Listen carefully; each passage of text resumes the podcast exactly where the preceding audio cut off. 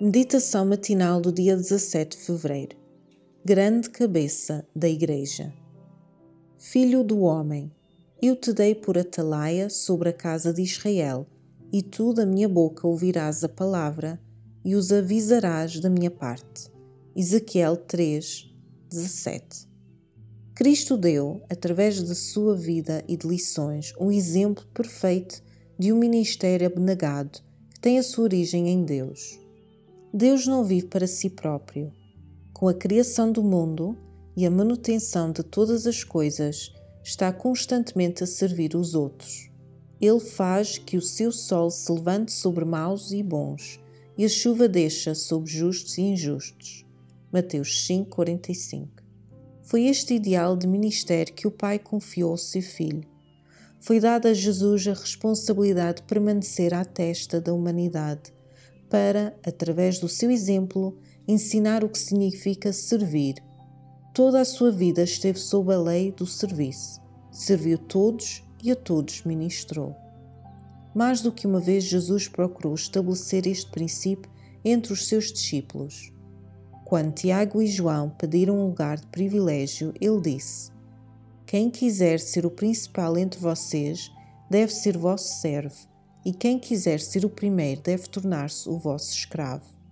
A vossa maneira de proceder deve ser a mesma que a minha, porque eu, o Filho do Homem, não vim para ser servido, mas para servir e dar a minha vida para a salvação de muitos.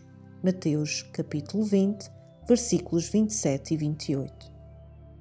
Desde a sua ascensão, Cristo tem conduzido a sua obra na terra através de embaixadores escolhidos, mediante os quais fala aos filhos dos homens e supra as suas necessidades. A grande cabeça da Igreja superintende a sua obra por meio da colaboração de homens ordenados por Deus para agir como seus representantes. A posição dos que foram chamados por Deus para trabalhar através da palavra e da doutrina para o desenvolvimento da sua Igreja é de grande responsabilidade estão no lugar de Cristo, insistindo com homens e mulheres para que se reconciliem com Deus. E só podem cumprir a sua missão se receberem sabedoria e poder vindos dele. Os ministros de Cristo são guardiães espirituais do povo confiado ao seu cuidado. A sua obra tem sido comparada à de um vigia. Os vigias sobre os muros de Sião têm o privilégio de viver tão perto de Deus e de ser tão sensíveis às impressões do seu espírito que este tem a oportunidade de agir por meio deles, para advertir do perigo os que estão à sua volta e apontar-lhes o lugar de segurança. Atos dos Apóstolos, capítulo 34, páginas 253 e 254.